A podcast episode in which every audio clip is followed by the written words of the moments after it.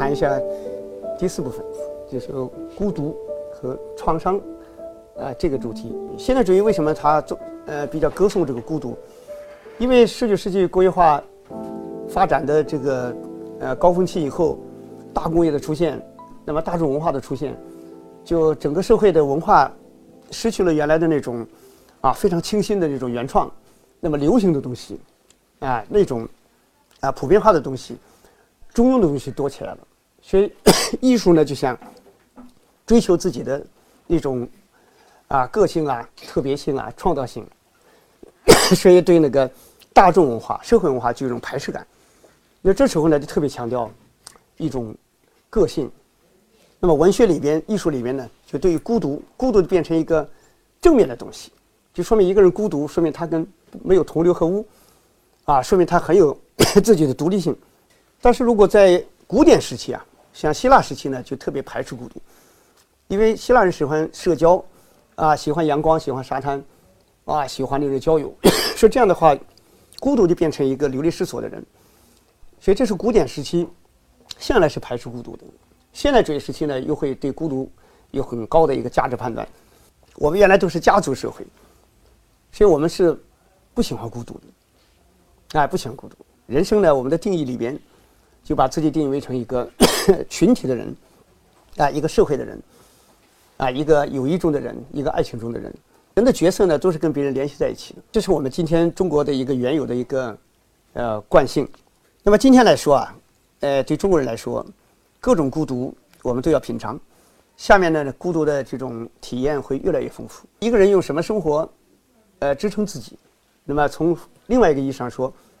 嗯，就是用什么东西来？相伴人生，所以说，在这个现代社会里边，一个人的专业性就特别的重要。这个事业呢，不是说大小，不是说钱多少，而是说你真心热爱的东西。如果有时候我们把这个爱只定义在一个人身上，那么一旦跟人的这个情感断裂，你就会陷入特别大的这种孤独里面去。但如果说你还有一个热爱的事情，那么这时候呢？啊，也可能你就会从这个事情本身，因为事情不是抽象的，但是终究啊，我们说无论什么东西都不能替代人的这种爱情，替代情感，因为它构造出一个生命来，构造出一种生活的完整性。所以失恋呢，在我们当代社会里边，它是是最苍茫的孤独。所以这种孤独呢，要靠什么来去打破？哎，靠什么来去度过？对每个人来说都是特别重要的一个人生考验。所以我们看下电影，那个就是托斯卡尼艳阳下，就一个女作家正在庆祝她的一本书出版，忽然律师来找她，是她丈夫找的律师，就是跟她离婚。丈夫有个理由，就是说妻子向来写作收入高，所以她丈夫呢是一个收入比她低得多的人，所以她就要求在离婚的时候房子。归她丈夫，大部分钱也归她丈夫。就这个女性，弗朗西斯，一下子从一个自己生活特别幸福感爆棚的人，一下子变成一个特别孤独的、悲哀的人。她没处可去了，结果只好去那个很廉价的单身公寓。这种公寓都是什么呢？号称叫离婚公寓，都是离了婚以后没处去的人到那儿去住。弗朗西斯去了以后，你看第一天晚上摊开那个东西啊，准备看看书。隔壁那个房间隔音非常不好，一个男人在那里一会儿哭一会儿哭，哎呀，弗朗西斯被他弄得很烦，哎呀，后来敲墙壁，啊，让他不要哭。对方呢，啊，一会儿又哭起来，呀，对方最后说，啊，说是，哎呀，你有没有空过来喝一杯？按理说，一个女性，一个陌生男人，隔着个墙，又是这样的环境，应该断然拒绝。但是弗兰西斯就会说，啊，下次吧。所以这个话把弗兰西斯自己都吓一跳。就人在这个孤独中啊，他会做出种种想不到的啊，自己不可控的一种变化。所以他原来拒绝了他的一个朋友、一个闺蜜的呃一个赠票，参加一个同性恋者的旅行团到意大利去，他拒绝了，因为那是同性恋群体，他不愿意去。而这个时候，他发现，如果自己再不去打开一个新的生活面那么自己可能就不可遏制的会发生种种自己最不愿意见到的。啊，形形形色色的生活世界。后来他就去了，在那个托斯卡尼亚这个地方，这是意大利南部特别漂亮的一个种植葡萄园特别多的地方，古代的那个生活特别，呃，保留的非常完整的地方。他忽然看到一个古老的房子，一下子发现自己很爱，所以然后他可以在这个房子里重新开始人生。后来最后买下这个房子，开始一个人打理。后来也请了波兰的一个，呃，施工队，啊，四个人来帮他，啊，做装修等等等等。这这样一个人啊，他是通过自己，就是我们说，在女作家沃尔夫说过，就是女人就需要，就是需要一间自己的房间，还有一点点钱。当然，这个说的比较客气。其实我后来我仔细看了一下资料，这个沃尔夫所说的那一点点钱，还不是一点点钱，很大一笔钱。他在。剑桥大学发表演讲，人家问他说：“一个女性，要女性要应该多少钱？”结果他说：“五百英镑。”哎呦，五百英镑！我一看这个数字不得了，呃，因为那个为什么呢？因为英国工人当时一个月才十几个英镑，就是他认为一个女性写作家要有自己的生活，要一个房间不说，还要五百英镑一年，所以这个就很豪华的一个要求。但弗朗西斯来到这里呢，就是从一个破房子开始，啊，然后一点点重建这个生活。所以他那种孤独啊，夜里边一个人无所倾诉，下大暴雨，然后老鹰飞进房子里来，然后一个人很恐惧啊，那种紧张，都不适应。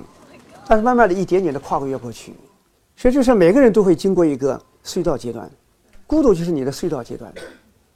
你能不能把它挖通，或者说你能不能把能不能把它走通？你走通过一次隧道之后，你以后在面临着新的生活的暗区的黑暗区的时候。你就心里边就有一种力量，啊，去穿越它。所以从这个意义上说，失恋造成的这种孤独，它给人带来的调唤起，给人带来的那种啊生活的那种锐气啊，生活的那种那种追寻的力量，它其实是非常大的。啊，没有失恋的孤独的话，人永远不可能体会到这一点。所以这是这是这个呃在情感方面里边。跟孤独最有，呃，最有最有联系的，就在失恋这个层面上。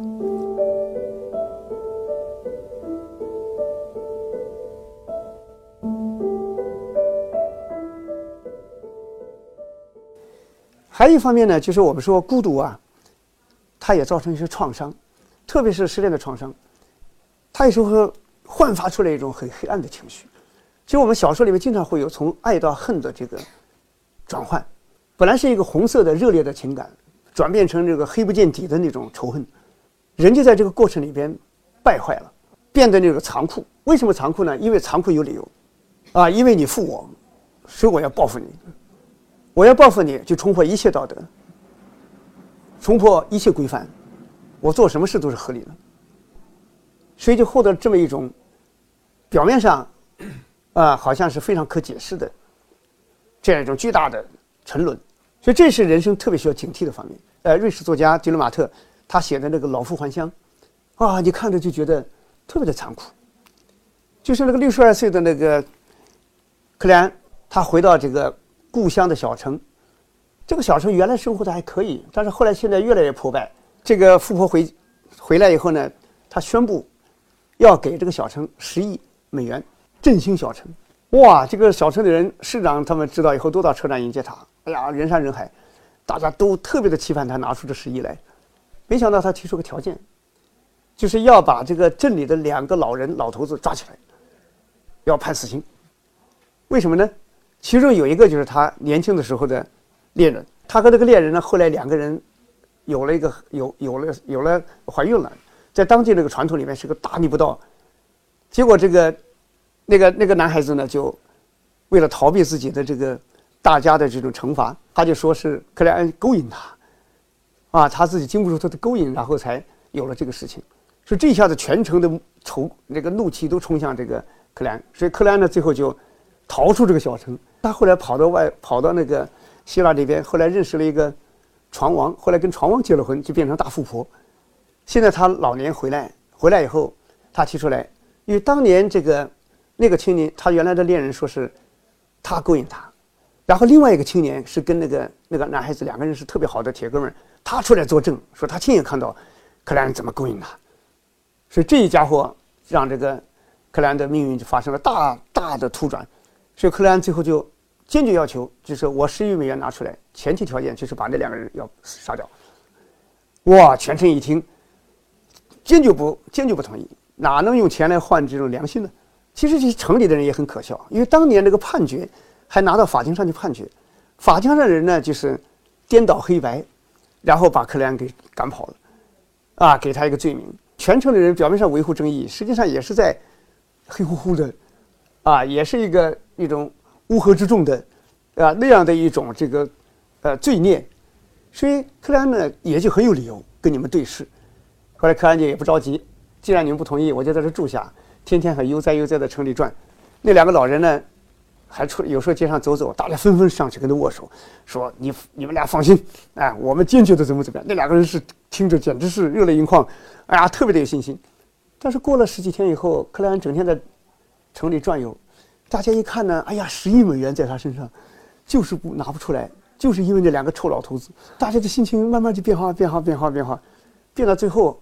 大家觉得这两个头、这两个老头也太不知趣了，啊，自己上吊算了，还在这里，还在这活着。那老老人出来散步，他发现大家眼光在变，慢慢越来越惊恐。终于有一天决定逃走，到了火车站，发现全城的人都来送行，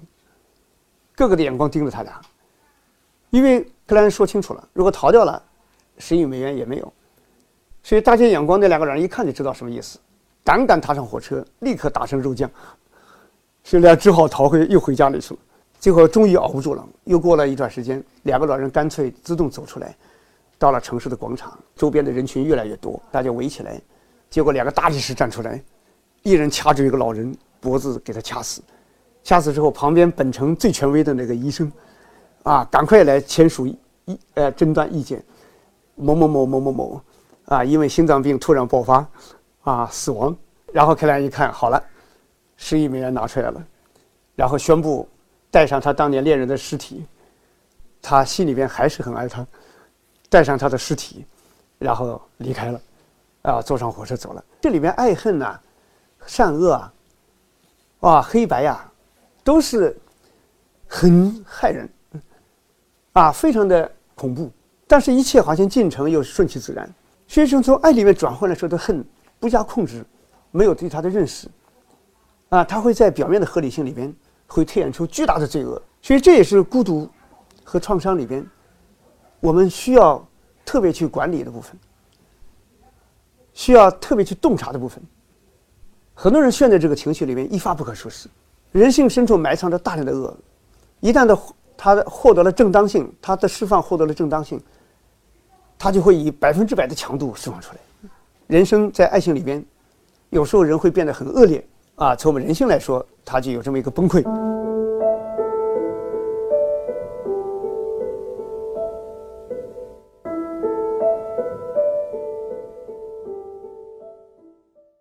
还有一方面呢，一个问题，很多人心里去投入爱情是为什么投入呢？是因为心里有创伤，从小的生活。包括或者自己家庭，或者自己求学过程，或者自己的在社会的遭遇里面有很多创伤，对自己的那个价值毫无信心，啊，然后对自己的生生命也是啊感觉到啊毫毫无前景。爱情本身呢就承担了一个对人的肯定的啊对人的确定的每个人对身份的焦虑，在这个现代社呃社会生活里面。那么就变成了一个对身份的一个证明，但是另外一种创伤是潜在的，比如说你原生家庭里边你缺乏一种爱，或者说你的那个生活里边潜藏着某种甚至对你来说有种原罪感，你都想通过爱情的美好来给他啊获得一种另外一种生存，所以这个时候呢就是创就是爱情它就被扭曲了，它的那个本身的特性也就变化了。最近呢，重新出版了知和知哉的小说《暗夜行路》。这个小说里面写的那个千座，这个年轻人，他发现了，其实自己是谁？自己实际上是，是祖父和他的妈妈，这个生下来的孩子。后来他才知道自己为什么他本来喜欢另外一个亲戚，有点亲戚关系的一个人，但是呢，家里无论如何不让他跟他好。其实也这里边就有一个血缘上的障碍。包括，他自己就内心深处非常痛，他非常希望通过一个爱情来，使自己获得另外一个身份，独立出去。就像我们看卡夫卡，他终生没有结婚，他其实是很想结婚，为什么呢？他想脱离他父亲。审判是他在二十岁的时候用了一个晚上写出来的，写了一个年轻人，这个他要结婚了，他要他娶到这个这个小城里边，家境特别好，长得很美的一个姑娘，结果他写这封信给谁呢？给他这个好友，这个好友是八年前去了俄罗斯做生意，一败涂地，又不好意思回来，所以这个年轻人给他写信说，以前给他写信都讲自己生活的一般，因为他怕说自己好，对方对比起来。对方就特别难过。其实他活得不错。他四年前替父亲开始接管父亲这个商店，打理的挺好。现在又能有这么喜气的结婚，因为太高兴、太幸福，克制不住了。写信给他那个朋友。后来他写好以后呢，他觉得这个信这样写给他朋友是不是妥当？而且呢，他他就跑到楼上跟他爸爸说一声。他爸爸冷冷的看着他。突然说了句话，说：“你终于撕下你就说那种伪善的面孔了。”就说一个父亲对儿子的控制达到这样的一个动照程度，让他父亲痛斥他，啊，说你这个以前那种伪装的那种善良怜悯，到今天什么都不过，然后把他听得越听越觉得自己是个地狱跑出来的魔鬼。后来最后他爸爸说：“我现在宣布，啊，判处你死刑。”那个儿子一听，就像听到一个。机械的，上级的命令一样，转身就往下跑，跑下楼，然后沿着街道跑跑跑跑跑，最后跑到河边，到了个桥上，看着那个粼粼河水，心里面大声呼唤了一声：“哎呀，爸爸，我是多么的爱你！”然后就嘣跳水自尽了。就看卡夫卡的作品，他很多东西都是从家庭体验里来的。这我们可以从他的书里面可以看到一种社会专制，啊，可以看到一种权威控制，然后那种挣脱感，一种生活的异化感，啊，变形记啊等等。啊，等等，都是这些啊，这些内容。所以我们看那个《暗夜行录》里边这个千座，他也想赶快结婚，但是结婚的时候他接触的女性有限，结果他爱上了这个比他大二十岁的那个那个阿荣，而这个阿荣恰好又是他爷爷的小妾，所以更加混乱。所以后来最后他在另外一个地方遇到了一个女孩哎呀，觉得特别的喜欢，啊，侄子。后来就跟侄子追求侄子，后来跟侄子结了婚。但是因为带着巨大的心理创伤，所以他跟侄子的相处的时候，他不能够那么自然坦然。啊，就是很渴望从侄子那里得到治愈，啊，得到温情，啊，得到种种。但是侄子也是个敏感的人，很很多情的一个人，女性面对这么一个人，就像个孩子一样，啊，整天要需要呵护，整天需要什么？所以最后你看这个。侄子最后也跟别人有了啊恋情。千座后来生了病，发现了侄子的这些事情，特别的沉痛，就一生就修理不好自己，一生都不好都不能把自己啊呃放好位置，说到最后终于要身体不行要去世以前啊，看侄子在他面前，他突然忽然在生命要消失之前，他看到这个世界不应该纠结，很多很多那种东西都是人心里放不下。啊，然后他心里面完全宽容了这个侄子，啊，最后达到这个，所以那个创伤最后都要靠死亡来消除。最后，很多人在恋爱里边，爱人变成对自己的一个弥补，而他根本的爱的来源是创伤。所以我们要意识到，为什么一个人特别需要要在现代生活里边需要独立的去成长一段时间，因为在这个过程里边要把自己内心的创伤要给他认识到。啊，要给他愈合，要生命要打开新的叶子，啊，生长出新的枝叶来，来获得一个相比较完整的生命，然后去爱人，去相爱。因为我们今天的社会里面特别容易有创伤，尤其是我们今天的独生子女一代，他没有任何经验，也没有任何以前我们传统社会里面兄弟姐妹每个人的位置很清楚，啊，怎么做弟弟，怎么做哥哥。啊，怎么做姐姐，怎么做妹妹，然后他的角色、社会角色、家庭角色，方方面面他非常有序，然后从文化里面吸收一些什么样的规训，啊，吸收什么样的养分和力量都很清楚。其实我们今天的创伤是以前的人很多人是没有的，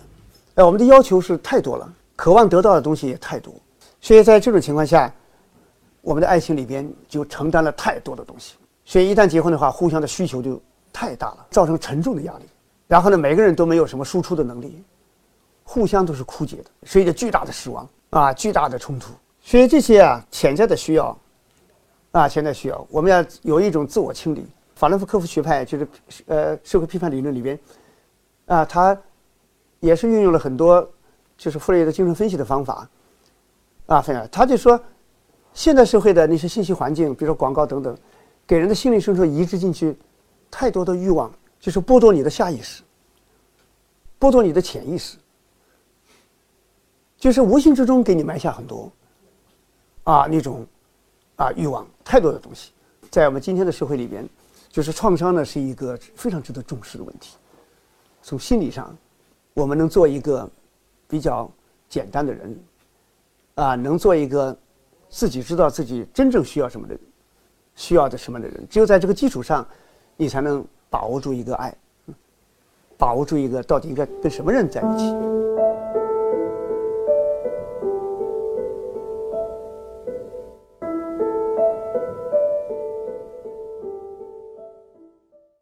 还有一个呢，就是我们现在的孤独呢，从某种意义上说，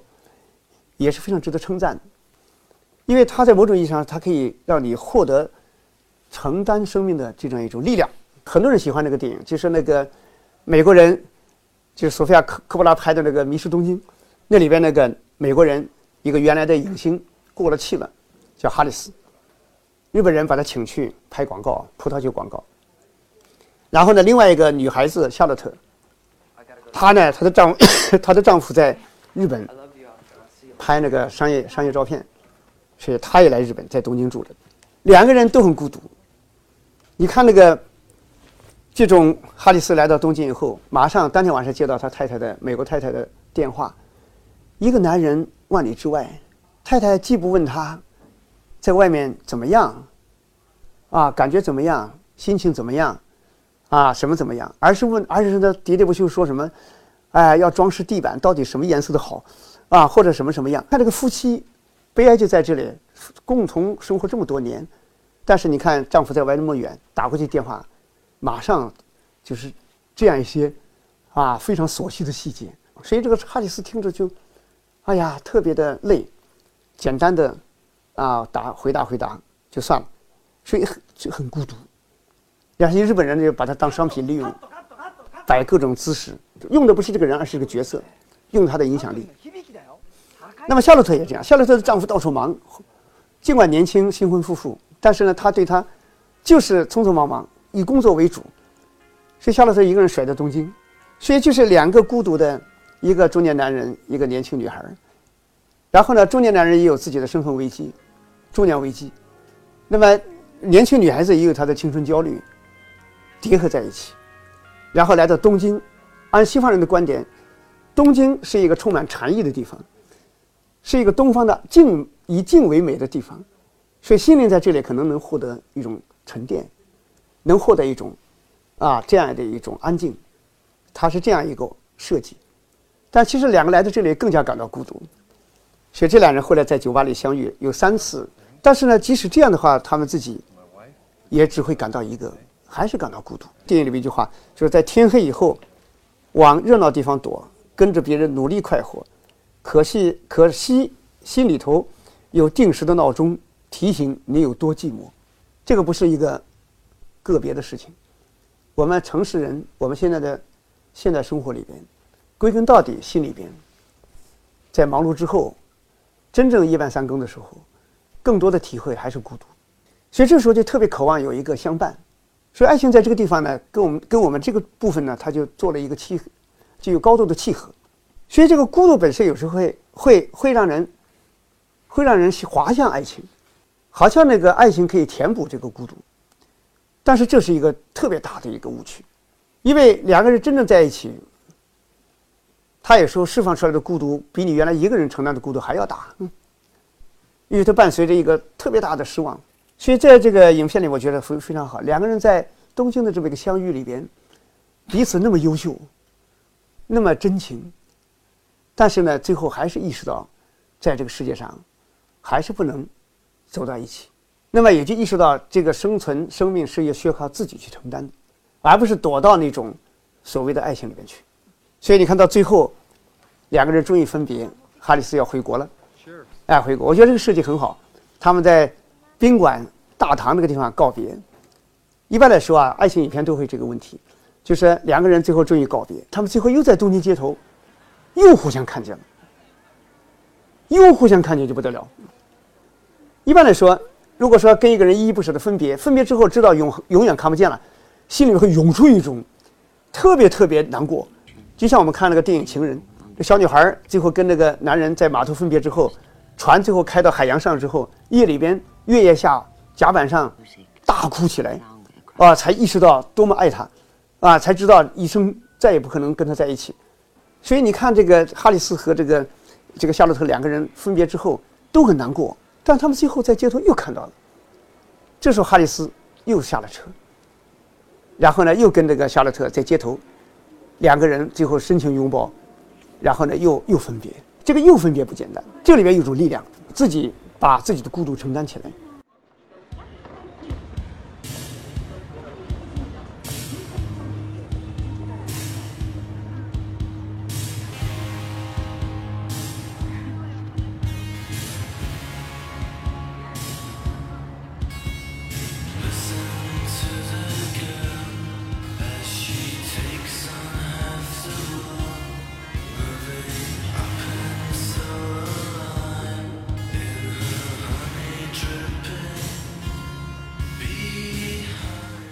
所以这个时候，人忽然觉得自己能够达到一个境界，可以活得又孤独又自由。所以这是一个非常非常这个不容易的，所以写的非常精彩的，让让人看了以后，跟一般的以往的传统的这种结局非常不一样的一个处理。就像柏拉图讲，人要在洞穴阶段，在一片黑暗里边获得反思，获得认识，获得沉淀。所以我们人生的时候，有时候不要回避。一孤独就觉得，哎呀，为什么我孤独了？就忙着逃避。有的人觉得我是为什么我还还不谈恋爱？我的女朋友还没出现，我男朋友怎么还没出现啊？啊，然后我怎么一个人还单着？其实你要珍惜你的这一段孤独。你一旦在这个孤独里边，你获得了自己的啊那种啊这种独立的生存，获得了自己的内容，啊，获得了自己生命的坚实。这个时候，你才真正的变成了一个。在这个世界上，啊，能承担爱情的人，你一生里边如何获得几年的孤独时间？那，这还真的是一个挺值得去好好的努力的东西。实际上，从另外一个意义上说，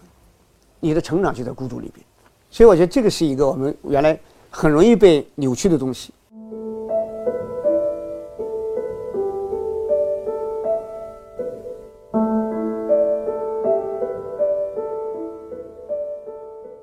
在所有的所有的创伤里边，比较大的一个创伤是什么呢？我们容易忽略，就是作为下层被鄙视的这个创伤。为什么呢？因为我们今天是个走向中产化的社会。我们十三亿七千万人里面，按照美国人的标准，美国人的标准就是说，一个家庭年收入如果是在五万多美元以上。那它就是一个中产阶级的概念。那么从美国人的统计，中国人应该有一亿两千多万人是处在这个水平上。哪怕就这样算的话，我们也有十多亿的下层。那么这个说在这下层的话，他在这个社会生活里面，尤其是在爱情生活里面，他受到的鄙视是非常强烈的。我们现在的主导的社会的主导的这种爱情观，都是那种向着那个上层。啊，物质条件、精神条件、社会身份等等等等，很厉害。你看，大家如果看过那个像十六岁的单车啊什么的等等，啊，那些对于进城打工的那些蔑视，啊，那都是非常非常的可怕的。所以我们看了个电影，就是这个苏塞佩·托纳多雷拍的那个《天堂电影院》，这个也是非常有名的一个电影。它里边那个多多，多多家里就是一个城市下层，意大利一个城市的下层。一个小小城里边，下层，他是特别喜欢看电影，而且看电影呢，他跟那个放电影那个大叔很熟很熟，他经常跑到放电影那个那个放映室里面看他放电影，但是看的时候呢，他发现，就下面那个每一次放电影前都要先审片，怎么审呢？是一个神父坐在一个人坐在电影院里审，看到接吻镜头要拥抱镜头，摇摇摇铃，然后上面就听到了，听到以后就拿剪刀把这段剪掉，哎，然后再接上，就变成一个节本。多多呢就有个特点，就他看到，但别的观众看的都是节本，都被剪辑本。作为一个下层人，他最后跟那个一个大工厂主的女儿，啊谈恋爱，跟艾琳娜谈恋爱。艾琳娜谈恋爱，结果这两个人是一开始是忘记自己身份这种谈恋爱，结果那个人家的爸爸坚决反对，不能跟这样的男孩子结婚，哎谈恋爱。多多心里心情很不好，就那天正在他已经长大了，正在那个放映室那里，呃替那个老伯伯放电影，结果呢，哎，艾琳娜来了，说两个人在那个电影的那边还在放，两个人在那里相拥，哎呀特别浪漫，啊最后那个片子都放完了，要换片了，他们都忘记掉了。后来这两个人在田野里面呢，在这个野花里边啊，特别浪漫的爱情。好，坐上车，一个破车在半山腰抛锚了，只好站下来等拦车，帮他们这个发动一下。一拦，拦了个好车。一看呢，艾琳娜的爸爸，所以艾琳娜爸爸一站下来，富人的那个气场，哎呀，多多一下子很紧张。但这个电影镜头很好，从那个车的后面拍过去。这个时候，阿琳娜的位置应该怎么样呢？多多这时候显得那么弱势，一个相爱的人，他应该不由自主的是应该站过来，站在一起。然后获得一种多多获得一种支撑，但是在这个影片里面你可以看到，哎，艾琳娜就站在这一头一动不动，所以那个镜头的这种这种寓意很强烈。后来两个人就分掉了，被他爸爸把艾琳娜弄到别处去了。所以多多作为一个下层深受打击。后来他变成一个学了电影，变成一个导演。所以我们说一个受打击的下层，哪怕他后来社会地位很高，他内心深处还是一个下层的阴影。对这个世界受鄙视的人，对这个世界不信任，他看不到那种真诚，看不到那种纯粹，不敢相信真正的爱情，所以他后来，呃，跟一个女人结了婚，这个他的那个多多的妈妈就说，跟多多说，其实我就知道你过得心里不幸福，因为每一次听那个电话接电话，听到你媳妇的那个声音。都听不出她爱你，哎，听不出她爱你，所以就形成这样。所以一个因为社会阶层而形成的生活的这种一路的坎坷，特别是精神上，对人来说是个特别大的一个压制，哎，特别压制。所以这个电影到最后很有意思。最后那个放电影的老伯伯最后去世了，他留给多多的礼物是什么？是一个胶卷，一大盘放电影的胶卷。胶卷最后多多拿回自己的这个罗马去，最后电影。放映室里来放，原来是什么呢？都是这个当初被剪掉的这些片段，拥抱啊，接吻。哎呀，这时候就寓意就太深了。就人生我们最宝贵的东西总是被剪掉，啊，人生活里面最宝贵的那些东西是那些真情，但是都是要被剪掉的。去多多的生活也是被剪掉的生活。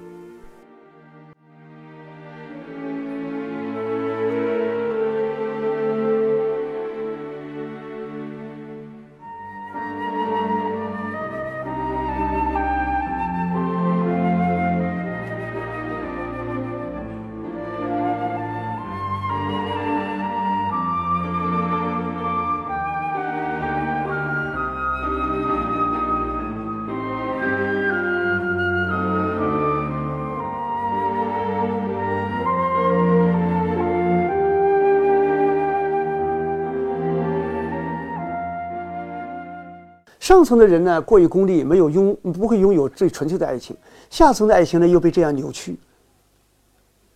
所以这个世界为什么不美好？问题是我们下面二十多年有几亿人要进城，我们十多亿人里面要有六七亿人要转成中产，在这一个巨大的历史转换里边，我们的爱情是什么爱情？就是被鄙视的人，他内心充满了怨恨，充满了反抗性，也充满了那种极端性。对那种所谓的美好不相信，对于所谓的上流很仇恨，所以从这个角度看，我们整个社会的未来二十年的整个社会的爱情是非常值得忧虑的，让我们看上去就心里一点底都没有。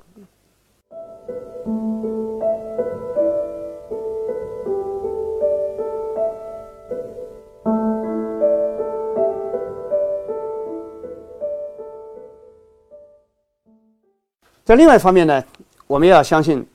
就是我们这个一代年轻人要有自己的勇气，要有自己的理想，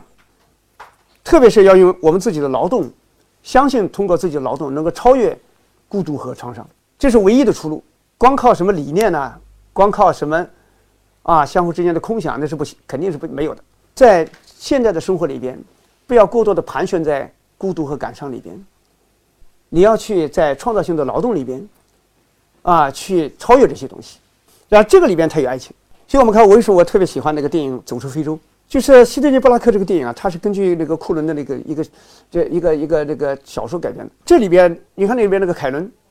这个凯伦呢，他是本来是有个虚荣心，他自己花钱给一个男人弄来一个一个爵士学位，哎，一个爵士就是一个称号，然后跟着他去了南非啊，到了肯尼亚，啊，做一个高高在上的殖民者。但是去了以后呢，她那个那个丈夫觉得，你给我钱弄了个爵位，然后我也满足了你结婚的要求。那么彼此就扯平，丈夫然后花天酒地，到处去打猎，跟外面各种女人，后来还染上梅毒病。凯伦呢就变得空空荡荡、孤孤独独一个人在家里。他最后才发现自己的命运离自己原来设想的太远了。后来他自己开始就跟当地的那个黑人一起做那个咖啡种植咖啡园啊，做咖啡豆。哎呀，那么艰苦的条件啊，一点一点的在那里，哎，在那里一天一天的，从那里面获得一种。巨大的价值和满足感，人就变了。在那个过程里边，我还遇上有一有一次遇上一头狮子，哎呦，正没办法的时候，一个男人冲出来，啊，把那个狮子逼退，啊，那个男人就是丹尼斯，啊，丹尼斯是一个非常有理想、非常浪漫、非常有诗情的人，然后又非常的勇敢，啊，这下子他跟丹尼斯越靠越近。但是呢，丹尼斯跟这样一个我们优秀的人在一起。男女碰到一起，最担心的不是别的，不是担心对方不优秀，而是因为担心对方太优秀了而丧失自己的自由。因为你，比如说你遇上一个特别美、特别优秀的女人，然后你就，她希望你怎么样，你就觉得有点，要要满要顺要顺应她的希望，啊，自己原来可能是一个后半夜才睡觉的人，可能喜欢到处游荡，那这一家伙哦，因为他我要变了，然后我要开始，啊，要变得像个家庭暖男啊，所以这些变化。所以丹尼斯就特别担心，啊，自己变成那样一个人。两个人最后一开始有点，有一点彷徨，但最后还是抛下来了一切。这边有电影里面有一段，两个人坐着飞机，丹尼斯头一天才去弄了个飞机来，才学了一天，就带着这个呃凯伦就飞上天去了。是那段拍的特别的好，啊，飞机飞上，然后雪山，哎，然后下面看着一些湖面，哎，然后那些那个吃呃火烈鸟，哗，大片的飞起来。啊，行，就非洲的那种壮丽啊！最根本的意义在哪里？就是两个人都在飞机上，是一个视野，两个人一起看到一个世界。哇，这时候就不一样了，啊，特别的不一样。原来那种在土地上没有生、没有飞起来的人的那种内心里边的那各种苦、各种伤，啊，各种难，一下子好像都化解了。所以两个人一起去，啊，最后想开辟一个新的生活。如果按照一般的电影达到这个要求，飞上天就可以了。但这个电影呢，最后的结局是丹尼斯死掉了，飞机失事，死掉了，凯伦又变成一个人。但是即使一个人，他也经历了这一切，最后他的植物园也烧掉了，大火，什么都没有了，什么都没有了。但是他有生命了，这就是人生的一个境界。他最后离开了非洲，但是他已经变了一个人了。在我们今天这个世界里边，劳动是有无限的含义的，哎，无限的含义。归根到底就是专业化。一个人在这个世界上一定是个专业化的人。我们现在世界是个交换的世界。你没有你的专业化，你就没有跟世界的关系。你不要看你是一个小小的一个点，你的那个点，哪怕你哪怕你就是非常简单的一个，比如说你是个画家，你光是做好你的这个画家，你就要需要走出去，你就要观摩，就要寻找不同的人，然后你从这一点上，你的从你要画的内容等等，你跟这个世界就有一个。很扎实的、有根系的联系，然后你的那个那种孤独啊、创伤啊，他是要在这个过程里边获得啊他的一个平复啊，获得他的成长。好，这个我们这一部分就 哎跟大家讲到这里。嗯，好。嗯。